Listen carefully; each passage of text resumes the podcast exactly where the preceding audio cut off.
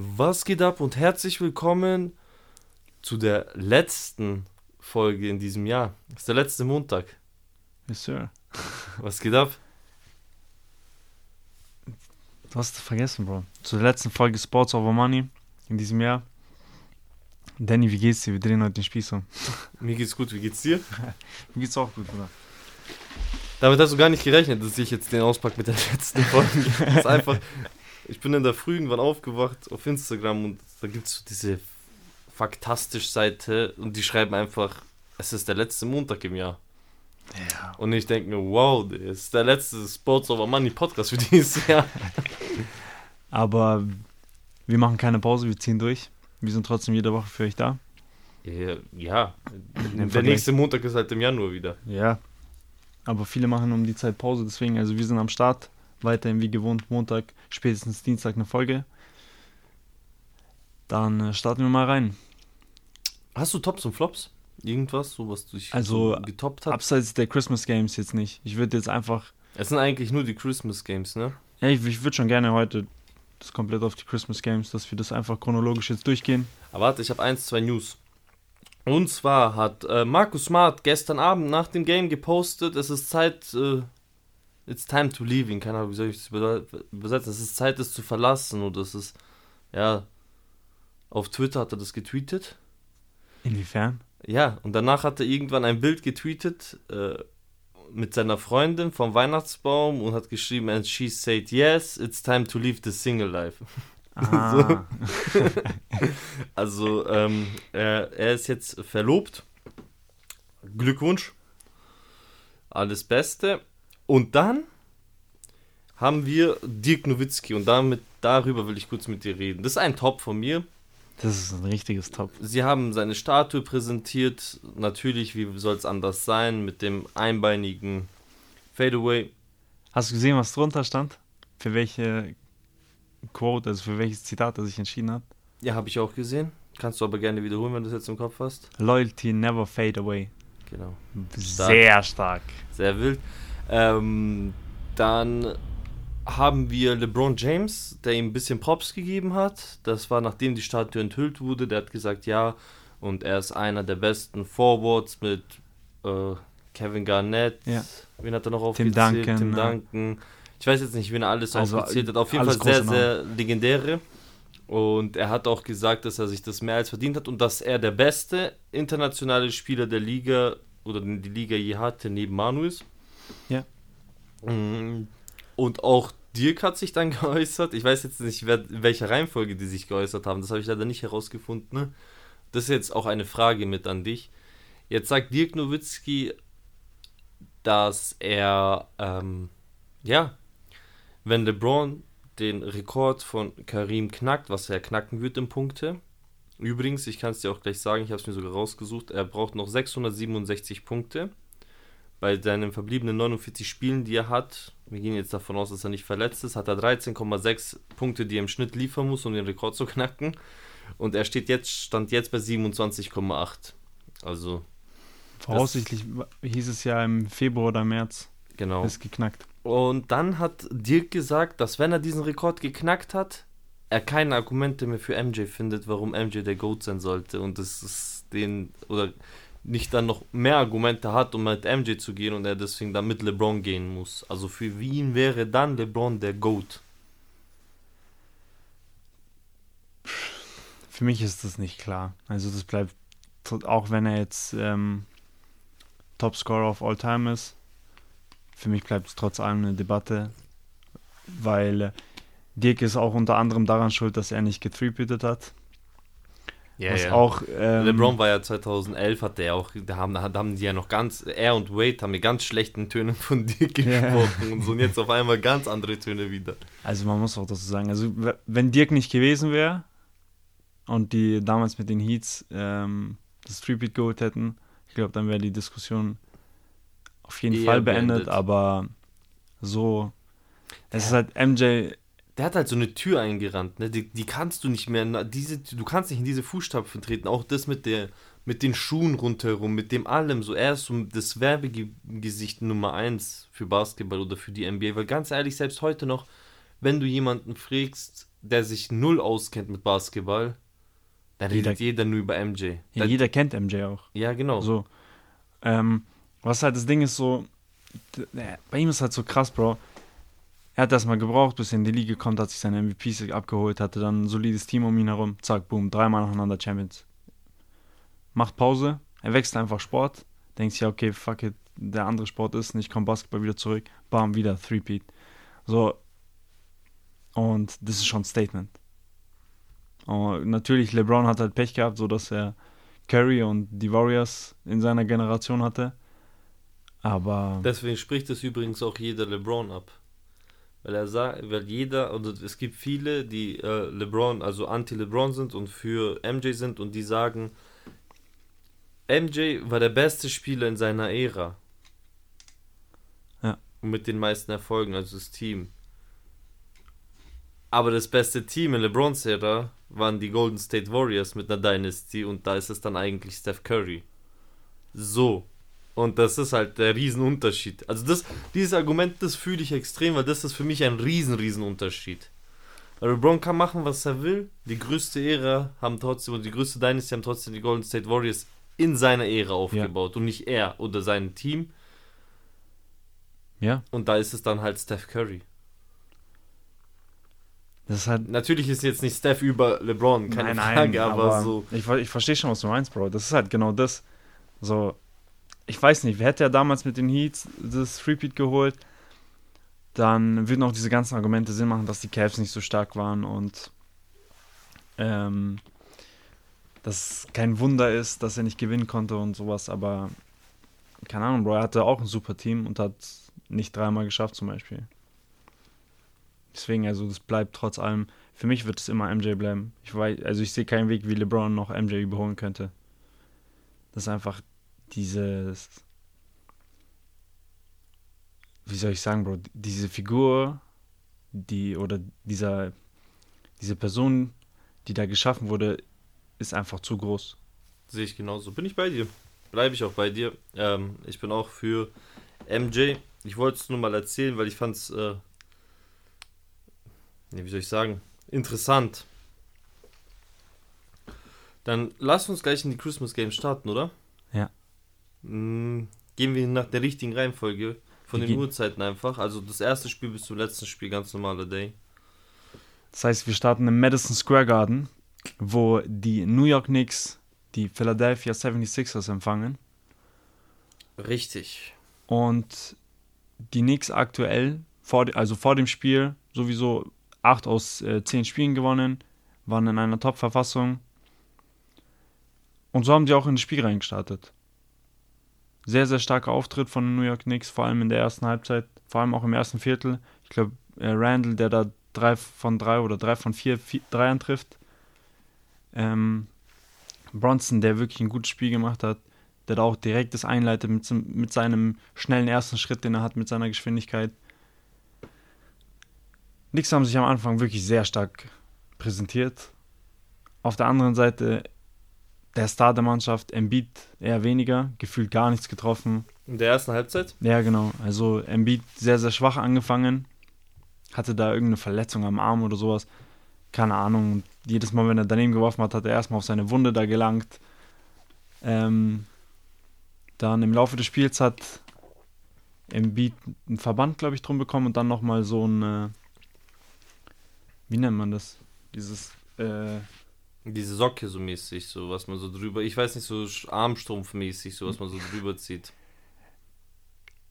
ähm, genau, und dann, ähm, genau. Ich komme gerade nicht drauf, wie das heißt. Ähm, ich habe mega Hänge da. Egal. Ähm, auf jeden Fall, er bekommt es.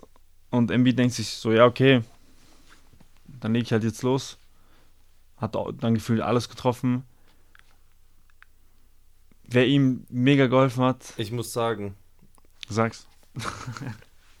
ganz unerwartet, aus dem Nichts in der ersten Halbzeit noch, haben wir Melton bei den 76ers, der 5 von 5 Dreiern gemacht hat in der ersten Halbzeit und einen ganz, ganz wilden Buzzerbeater, um schön in die zweite Halbzeit zu starten, noch hinter der Mittellinie sogar.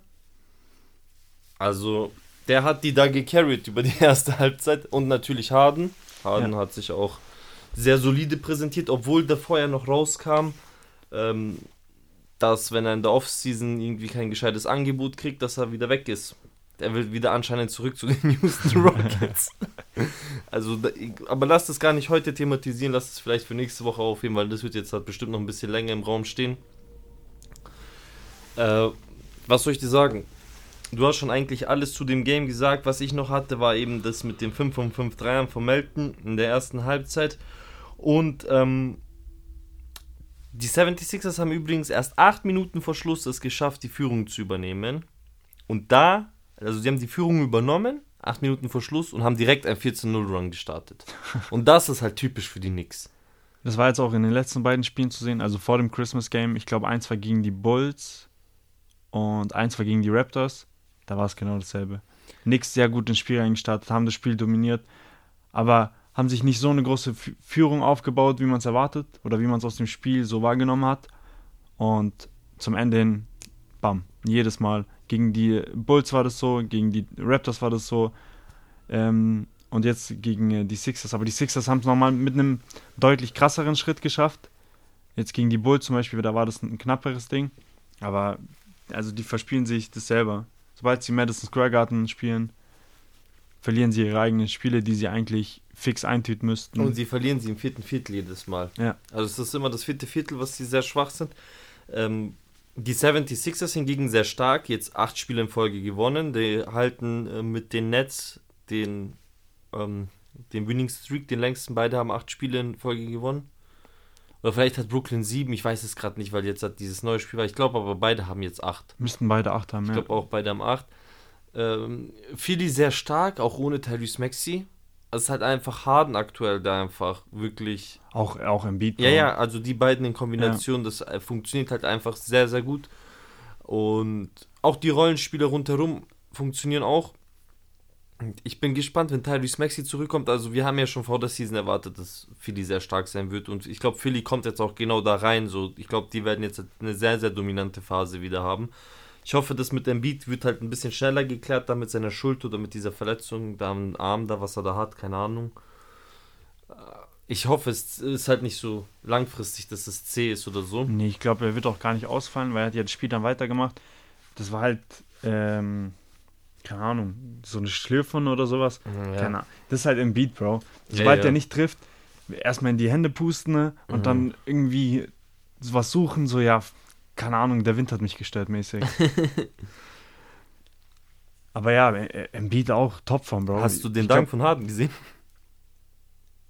Ja, der, ich dachte, der springt raus nochmal. Ich dachte, er, ich dachte, er trifft ihn nicht. Also ja. ich dachte, wo ich, er, er springt hoch und ich denke, okay, gut. Aber dann, er so zwischen die Beine gegangen ist, dachte ich mir, Bro, du bist halt schon alt und so, weißt schon, du bist auch nicht so der athletischste Spieler, so macht ihn nicht, aber er hat ihn noch irgendwie getroffen. Ja, man, da hatte das Spiel dann komplett beendet. Also da war es dann, da war Schicht im Schacht. Ich, ich muss dir ehrlich sagen, momentan macht es echt Spaß, den Sixers zuzuschauen. Ja, auf jeden Fall. Es war das für, für mich, für mein Empfinden, das schlechteste Christmas Game, einfach weil es die Knicks sind und weil die Knicks dabei waren, weil die da einfach nichts verloren haben, aber egal. Gehen wir gleich weiter zum nächsten kleineren Highlight Game kleiner, weil nichts, auch nichts großartig, was fand, passiert ist, was wir nicht erwartet hätten. Ich fand, das war für mich persönlich das langweiligste Spiel. Ja, also das war mit, ich war halt gegen die Knicks einfach nur, deswegen das langweiligste, aber eigentlich war es äh, auf jeden Fall die Mavs. Das Einzige, was halt cool war davor, eben diese Präsentation von Dirk, seiner Statue und allem.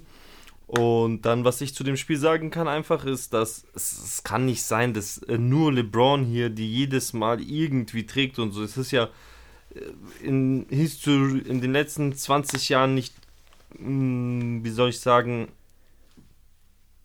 es kommt öfters vor, dass LeBron Teams, Teams trägt, aber halt er ist 38, er ist, er ist 38 mittlerweile, so weißt du. Ja. Irgendwann sollte man schon so gut sein, dass man wenigstens ihn nicht als äh, allererste Option gut, man hat eigentlich AD, der so am meisten trägt, aber wenn er da mal da ist. Wenn er mal da ist, genau. Ansonsten, wir haben halt LeBron mit 38 Punkten und dann kommt weit hinterher niemand, bis wir dann bei Westbrook ankommen, der 17 hat. Äh, Reeves mit 16, Walker mit 9, Beverly mit 8 und Schröder mit 7. Und das ist halt am Christmas Day. Viel zu wenig. Also einer hätte somit noch supporten müssen. Wir haben ein katastrophal schlechtes drittes Viertel der Lakers mit Lazy Defense Nummer 1.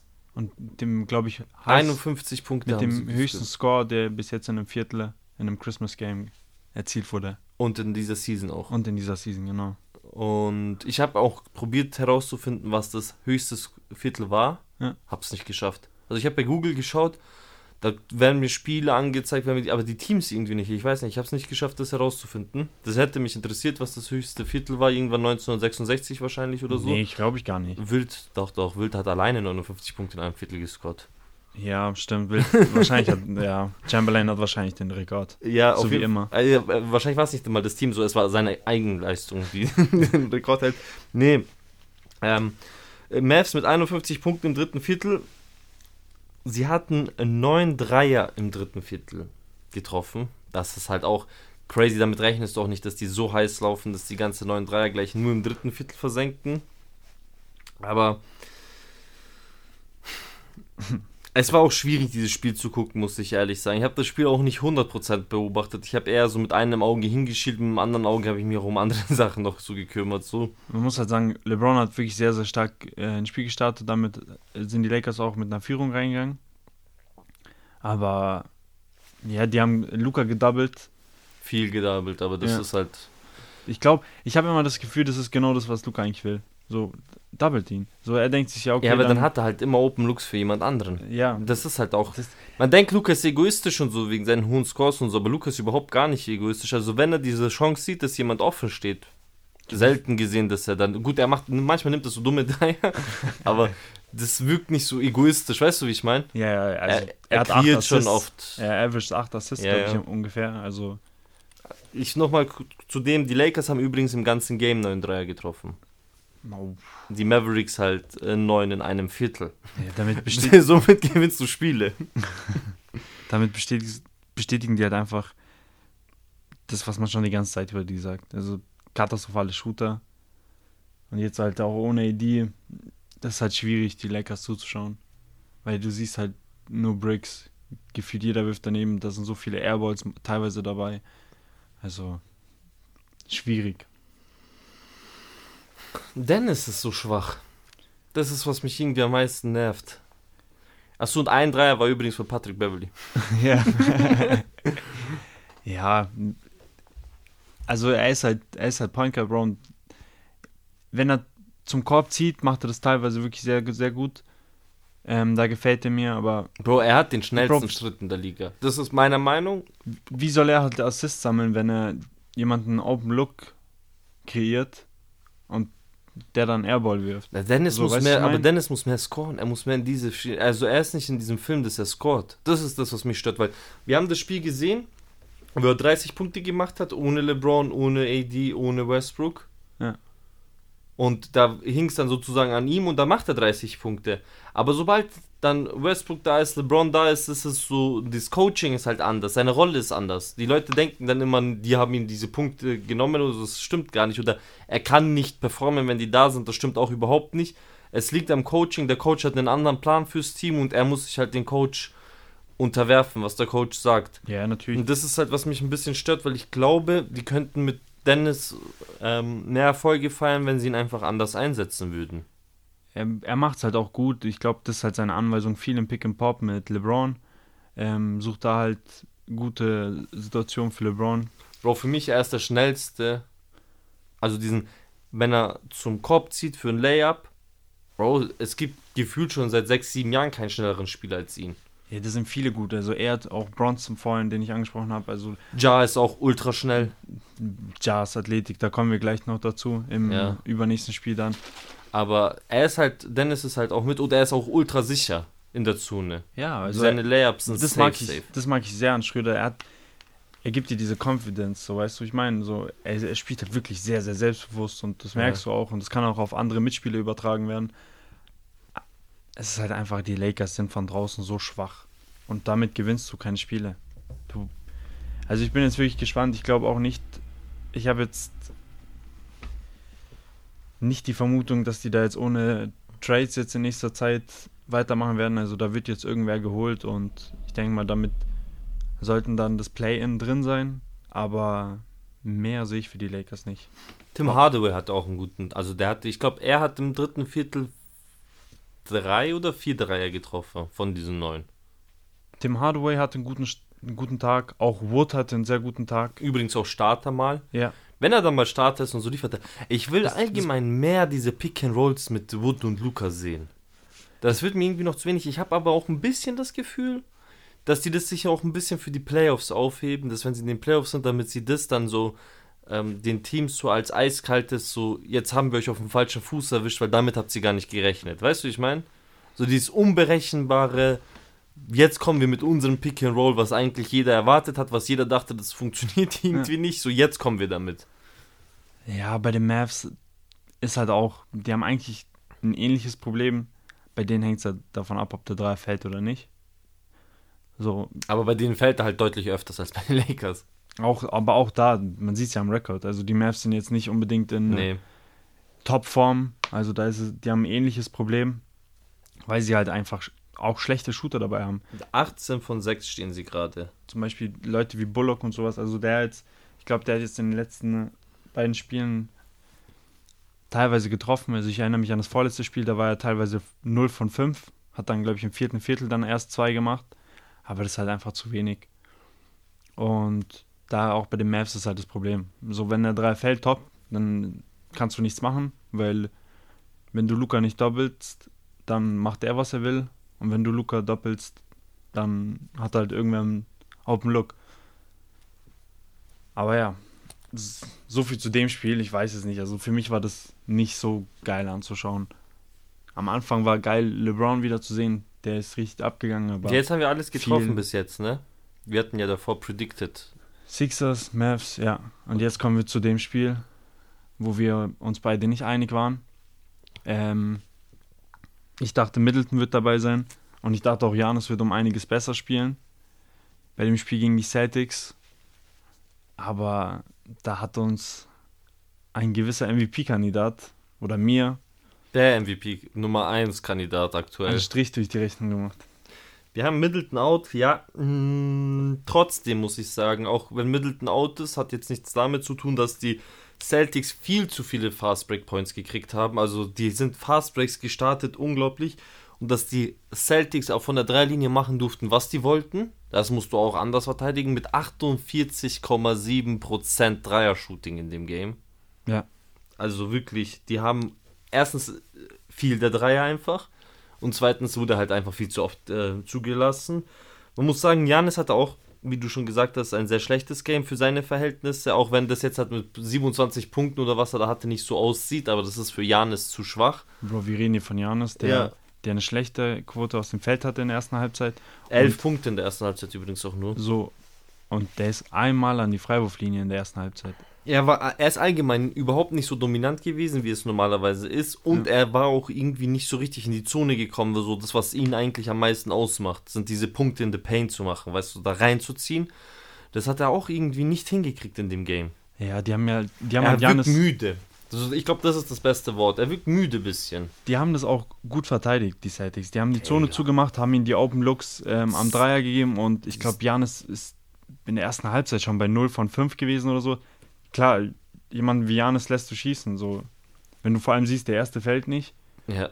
so, dann lass ihn halt einfach schießen. So, äh, Janis ist nicht ein grandioser Schütze. Also da sind wir uns alle sicher und Celtics haben schlau gemacht, die haben Janis gekontert und damit haben sie sich auch das Spiel gesichert. Und jetzt müssen wir müssen natürlich auch über den Dank reden von Tatum über Janis den Poster. Gut, man muss dazu sagen, Janis kam ein bisschen spät, weil er von der Defense her, er war halt einfach der Helpside-Defender in dem Moment. So, mhm. es war nicht sein Mann so, aber er war der Rim Protector.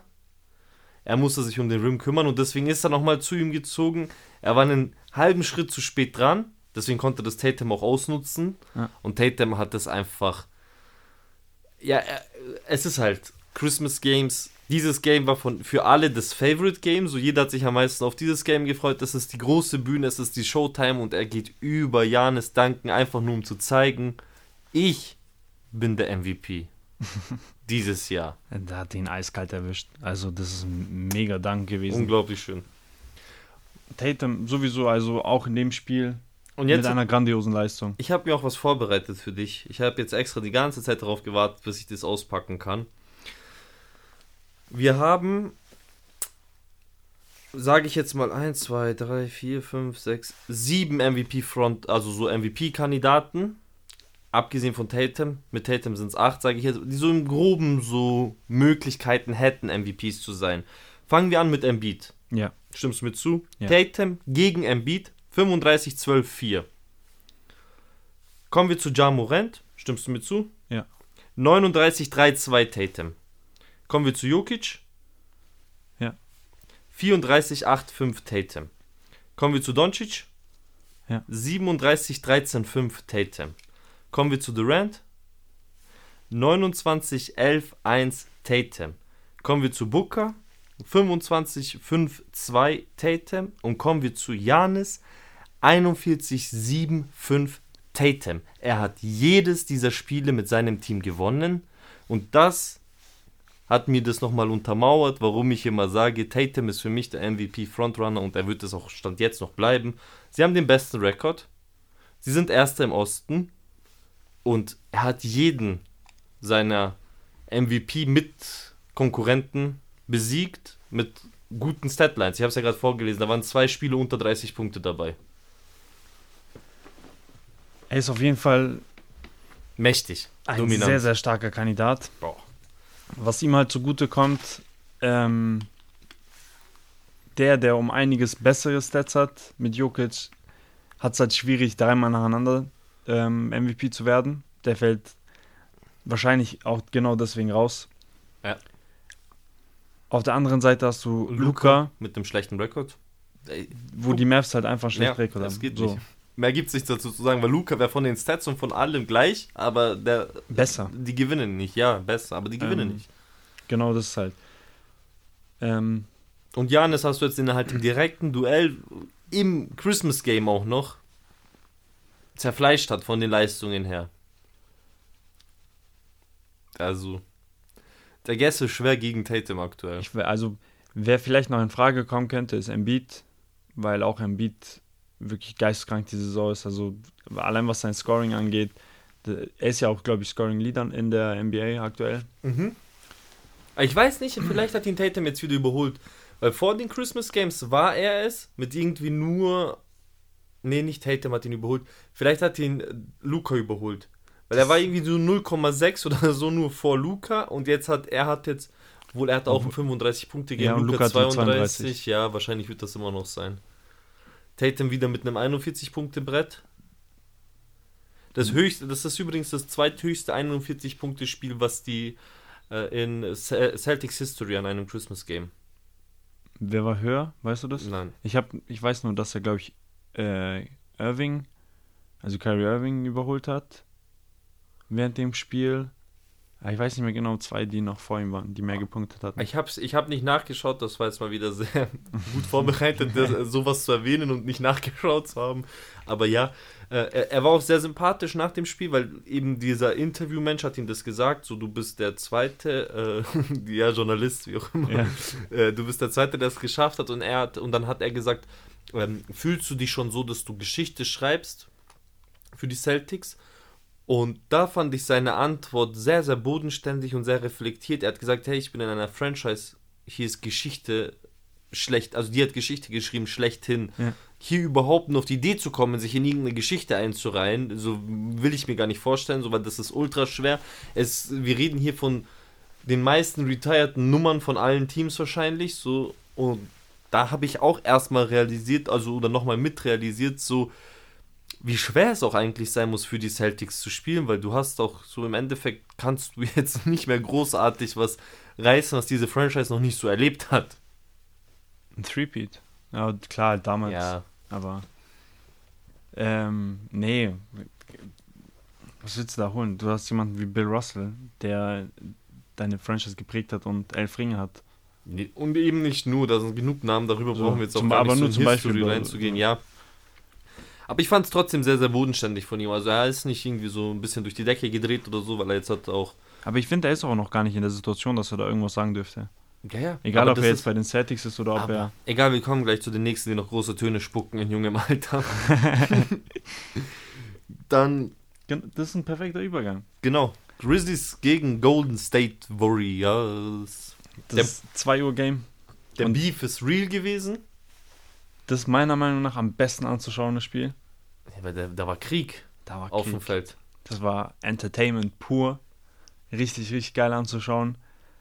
Ähm, ich glaube, die meisten haben mitbekommen, da gab es diese Vorgeschichte, dass Jaron Jackson Jr. hatte damals getweetet Strength in Numbers, Genau. wo sie gegen die Warriors gewonnen hatten letztes Jahr in der Saison.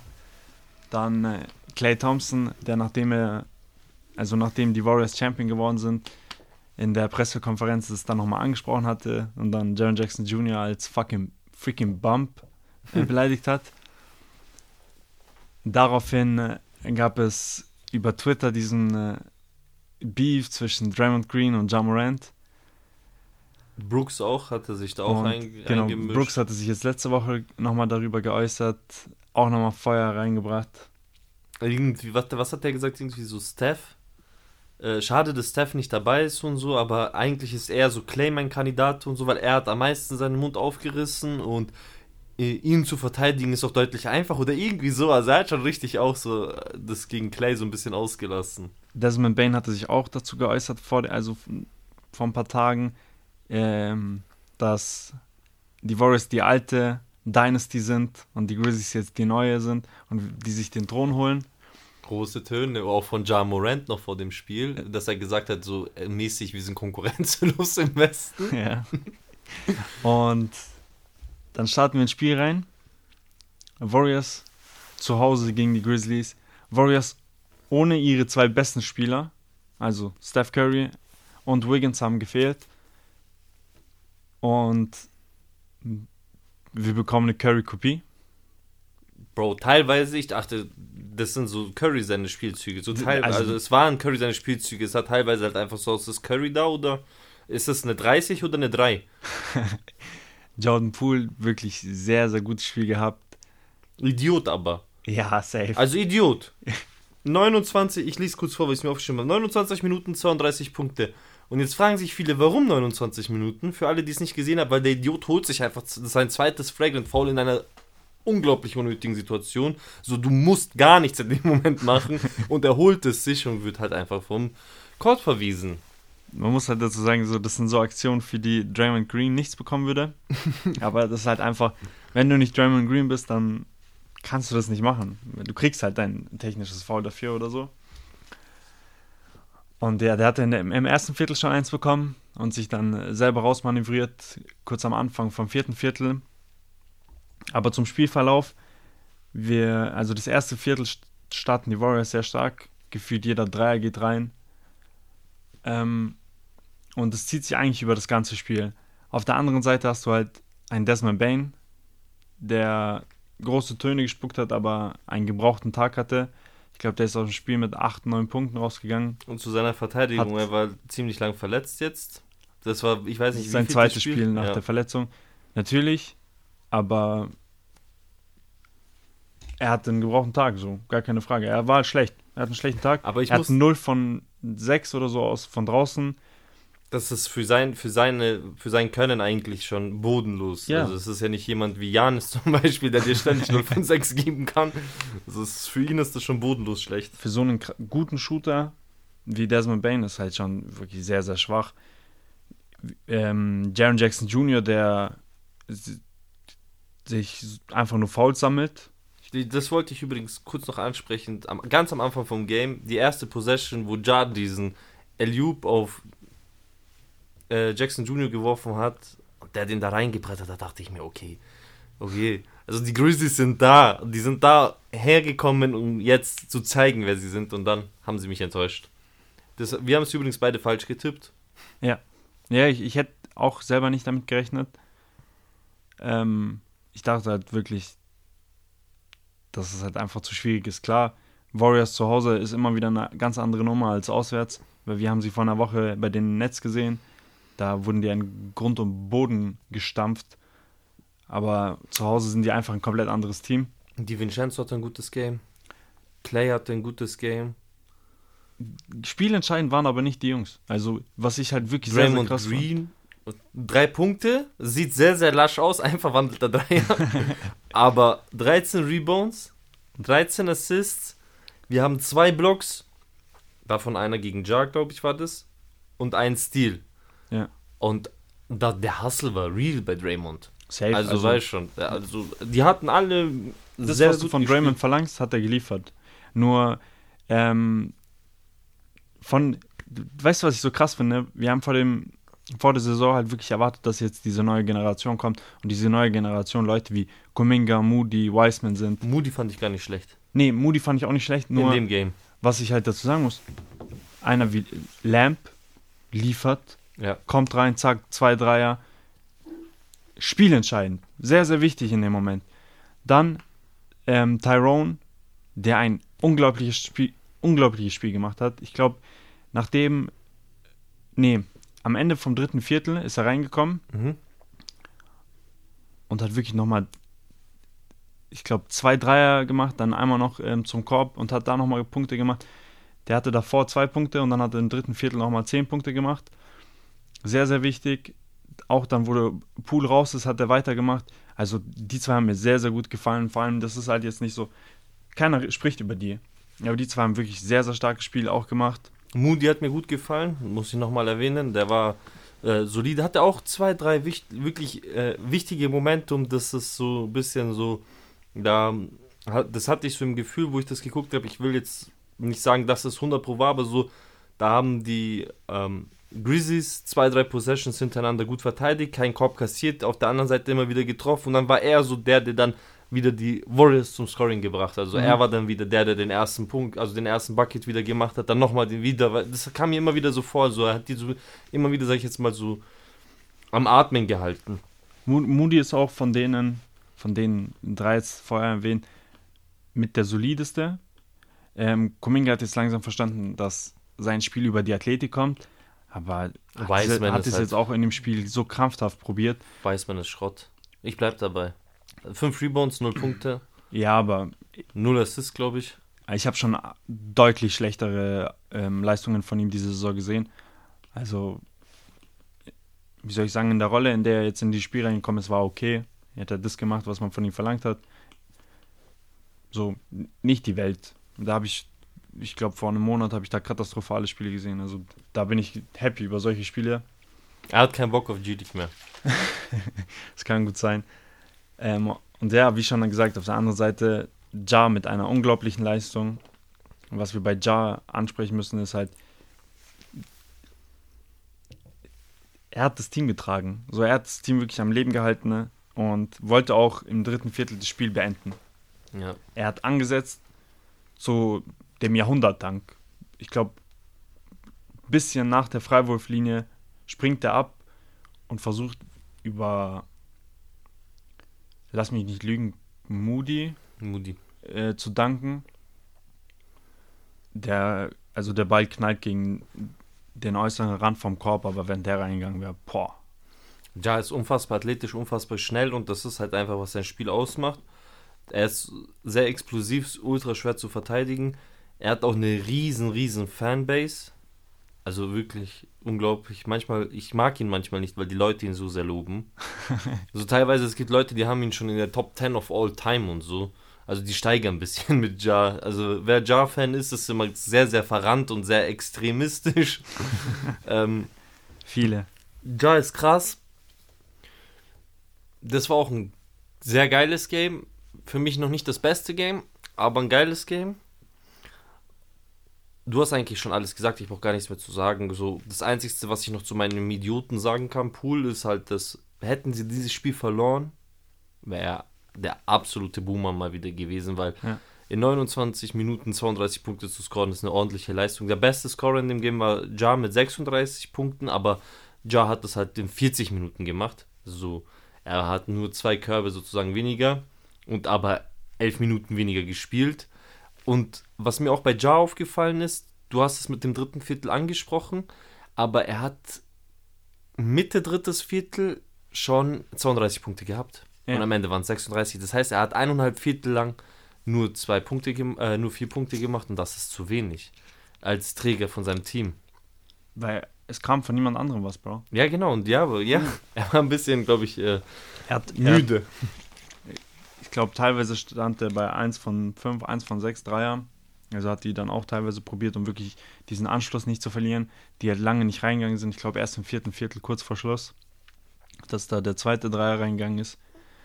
Aber ja, ich, er musste sich, er hat sich halt irgendwann zurückgenommen, weil egal wie athletisch er ist, er, alles ging über ihn. Er ist zum Kopf gezogen, er hat diese Dreier versucht und er wurde kaum entlastet. Wie schon gesagt, Desmond Bain, der ihm da gefühlt gar nicht geholfen hat. Du konntest ja nicht auf der Bank lassen, weil dann hättest du das Spiel noch früher abgegeben. Ja, so viel dazu. Also Ja, Top-Leistung bei den Grizzlies, der Rest, bis auf Dylan Brooks kann man da rausnehmen, aber der Rest war sonst nicht stark. Dann kommen wir für, zu meinem persönlichen. Ja, ich fand, das war schon das beste Game. Unerwartet. Ich hätte nicht gedacht, dass es das beste Game werden könnte, weil die Ausgeglichenheit mir einfach sehr gefallen hat. Das war wirklich ein. Beide haben mal mit äh, Double Digits geführt, also Double Digits sind zwei Zähler mit mindestens 10 Punkten. Und am Ende des Tages ist dieses Spiel aber trotzdem so ausgeglichen. Wenn du die, dich durch die Stats liest, siehst du eigentlich komplett identischen Stats dauerhaft. Aber es war einfach das perfekte Ende für so ein Christmas Game. Plus war es noch das günstigste. Ich hätte, wir hatten letzte Woche die Preise besprochen. Es war das günstigste Game. Der Eintritt war das günstigste. Äh, das Ende von der regulären Spielzeit war schon absolut crazy.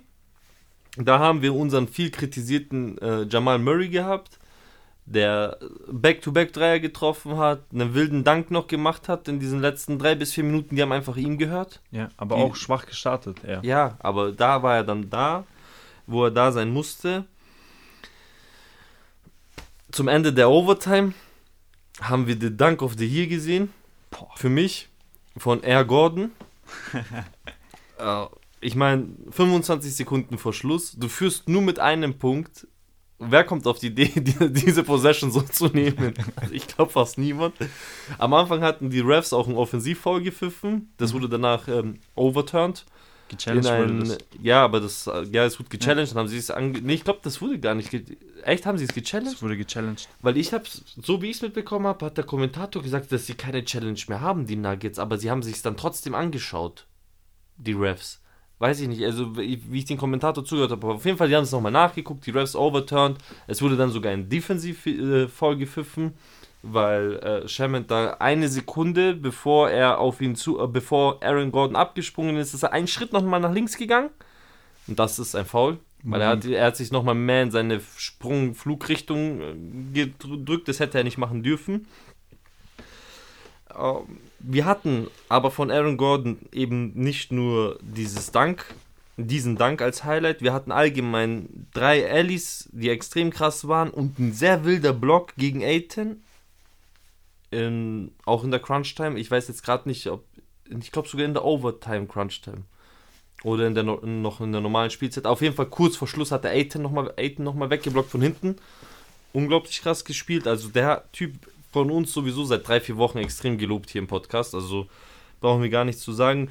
Was wir noch zum Spiel allgemein sagen müssen, äh, Devin Booker ist nach vier, fünf Minuten vom Feld gegangen. Verletzt. Nicht in dem Spiel jetzt verletzt. Er ist ja schon länger angeschlagen an der Leiste. Hat es halt einfach nicht mehr gepackt. Der war dann im Lockerroom und ist dann nicht mehr zurückgekommen. Aus dem Lockerroom. Mehr haben sie aber dazu auch nicht gesagt. Außer, dass er dann halt für dieses äh, Spiel out ist. Und dann haben wir Jokic mit einem sehr, sehr dominanten ersten Viertel schon. Ja. Der hat schon von den ersten 18 Punkten von den Nuggets hatte er 13 gemacht. Also die hatten wirklich gar keine Ahnung, die Suns, wie sie da ansatzweise ihn verteidigen sollten. Er auch, hat auch alles viele, reingegangen. Auch End-Ones viele gekriegt. Ähm, insgesamt hatte er dann 41 Punkte, 15 Rebounds und 15 Assists, was übrigens das höchste, äh, punktetechnisch gesehen, das höchste Triple-Double in einem Christmas-Game jemals war. Weil. Ohne Chamberlain.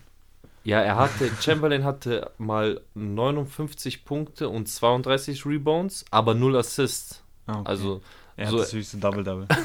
das äh, höchste, also vom Triple-Double war das höchste, waren jetzt 41 Punkte und es ist das höchste in Denver History. Ja. Also 41 Punkte an dem Christmas Game sind die höchsten in Denver History. Was soll ich dir sagen? Wie, wie schon vorhin gesagt, also wo wir über das MVP-Race gesprochen haben, also eigentlich wäre Jokic allen voran der MVP-Runner, weil dieses Deadline oder was auch jeden Tag, jedes Spiel da an den Tag legt, ist Wahnsinn. Nur, ich glaube halt einfach nicht, dass der jetzt nochmal zum dritten Mal MVP wird. Aber die Stats dafür hat er. Also es, er ist jetzt auf jeden Fall in der Konversation. Jeder redet jetzt darüber. Äh, von, MV, äh, von der NBA selber vor den Christmas Games habe ich mir nochmal auf der Seite angeschaut. Da war Janis auf Platz 1, Jokic auf Platz 2 und Tatum auf Platz 3. Das glaube ich hat sich jetzt einfach gedreht, dass Tatum und Janis getauscht haben. Das kann gut sein. Und Jokic wird wahrscheinlich noch weiter auf der 2 bleiben. Ich weiß nicht, was passieren muss, dass die NBA ihm tatsächlich den dritten MVP gibt, aber ich sehe es trotzdem noch chancenlos. So, selbst wenn die Nuggets straight Erster sind mit dem besten Rekord und allem drum und dran und er weiterhin diese Monsterzahlen, weil Jokic hat jetzt in den letzten drei Spielen schon wieder zwei Triple Doubles aufgelegt. Mit 40 plus Punkten. Ja, der Typ ist. So auf nebenbei. Und das eine war, nee, eins war kein Triple Double, da hatte er nur neun Assists. Genau. Also jetzt von den letzten drei Ja. Spielen nur. Ja, ja. Hat er zwei Triple Doubles wieder. Und beim letzte Woche haben wir doch auch schon irgendwie über die letzten vier Spiele geredet mit drei. Also er ist auch sehr, sehr heiß aktuell. Es ist eine, Geisteskrank, also wirklich. also Dezember läuft bei ihm. Er, er hat auch mit die besten Quoten. Ähm, Ja, auf jeden Fall. das ist egal Wahnsinn. von Seine welche. Wurfquoten sind unglaublich. Ähm, ich glaube mit 79% hat er von der Freiwurflinie. Ja. Er hat äh, 66% vom äh, aus dem Feld normal und seine Dreierquote die ist, das ist die einzigste. glaub 33%. Ich, genau, also die ist ein bisschen unterdurchschnittlich, aber der Rest ist Wahnsinn. Also, okay, die Freiwurflinie geht natürlich besser. Aber so aus dem Feld, Ja, dieser Zweierbereich ist, seine Effizienz liegt bei 64,3%, also gesamt. im Zweierbereich ist er mit Embiid der Beste. Es ist auch, er ist auch so ultra schwer zu verteidigen, der Typ. Einfach immer, wenn er sich mit dem Rücken zu dir dreht, mit seiner Masse dich da hinschiebt und dann Mhm. diese, auch Embiid jetzt im Spiel, vor allem gegen die Knicks, dieser Touch. Die haben beide so einen soften Touch, wenn die sich dann umdrehen und dann zum Korb. Es ist so clean einfach. Ja. Und die können beide auch abschließen, wie sie wollen. Die können Fadeaways geben, die können sich zum Korb hindrücken und dann so am Rim abschließen und so. Das ist so. Keiner kann die irgendwie verteidigen. Was bei Jokic halt nochmal gefährlicher ist, so, du weißt nicht, scoret jetzt über mich oder kommt ein geistkranker Pass in So, alle Richtungen. Den kein Mensch sieht. Genau, so, also- niemand sieht den. du musst so, du musst auf alles vorbereitet sein, weil du weißt einfach nicht. Das ist auch, das ist auch, ähm, das hatten die, der Kommentator in dem Game auch über Jamal Murray gesagt, ist halt einfach, dass Murray mehr Präsenz, also umso präsenter Murray spielt und umso mehr da ist, umso mehr Platz hat auch Jokic und das war jetzt auch in den letzten Spielen so. Und das ist halt eben dieses geänderte Coaching, weil am Anfang haben sie es probiert, Murray ein bisschen den Highscorer zu machen vom Team und Jokic eher so dieses ähm, ultra solide, der gibt uns die Punkte, die wichtig sind und solche Sachen. Jetzt haben sie es mittlerweile umgedreht und ich finde, so läuft es besser. Also Ja, Jokic besser. muss so der Scorer Nummer 1 bleiben und Murray ist halt einfach dafür da, um abzulenken. Und wir haben ja gesehen, Murray ist Klatsch. Also er kann Ja. Klatsch sein. Er Auch- war auch öfters gegen diese Portland. Season. Ja, war Sehr, schon sehr- öfters diese Sehr, sehr. Klatschtreffer gehabt. Murray fehlt mir halt aber noch ein bisschen. Ich, ich halte mehr von dem Jungen, als er, was er mir bringt bis jetzt. Ich, ich, ich sehe noch diesen nächsten Schritt, den er gehen wird. Da ist er noch nicht. Da ist Playoff mir alles Bubble noch Murray zu, war anders. so, wow. Wenn also, das der Murray wieder wäre, dann wäre es krass. das ist halt genau das, Bro, was wir da gesehen haben. Natürlich, er kommt aus einer langen Verletzung zurück, gar keine Frage. Aber wenn wir den bekommen neben Jokic, wow, also dann sind die Nuggets sowas von gefährlich. Vor allem mit dem Aaron Gordon in so einer Form. Boah, Aaron Gordon taugt mir aktuell echt am meisten bei den Nuggets, auch obwohl Jokic so krass ist. Ich weiß nicht, er ist halt auch so eine Highlight-Maschine. Typ Ja, ist ja schon immer, der hat ja schon damals bei dem Magic, wo er war, diese Dunk-Contests gemacht und alles. Der ist ja äh, athletisches Fuck, plus ist der auch noch kräftig. Weißt du, Ja ist einfach nur so ein Spargeltarzan im Vergleich. im Vergleich zu ihm, Ja. der halt extrem rumjumpt und alles. Und Aaron Gordon ist halt einfach solide gebaut, also viel kräftiger gebaut und dankt da auch rum wie ein Weltmeister, wenn er möchte. Nuggets können auf jeden Fall sehr, sehr interessant werden in den Playoffs. unangenehm. Die sind doch tiefer als erwartet. Ich glaube, dieses Team wäre perfekt, wenn Cousins geblieben wäre und nicht Jordan gekommen wäre. Man muss auch dazu sagen, Michael Porter Jr. trifft seinen Wurf noch nicht. Wie Mhm. wir es Er eigentlich von ihm halt auch- gewohnt sind. Er war jetzt So. auch immer wieder mal verletzt. Er hat ja nicht jedes Spiel jetzt gemacht. Da ist halt auch noch einer. Wenn der zurückkommt, dann Kann hast du noch laufen. einen. Wenn der einen guten Tag hat, dann bringt er dir 30 Punkte. So. Also die Nuggets sehr, sehr gefährlich. Würde ich sagen, beenden wir das Ganze hier. Yes, sir. Äh, irgendwelche berühmten letzten Worte? Frohes Neues.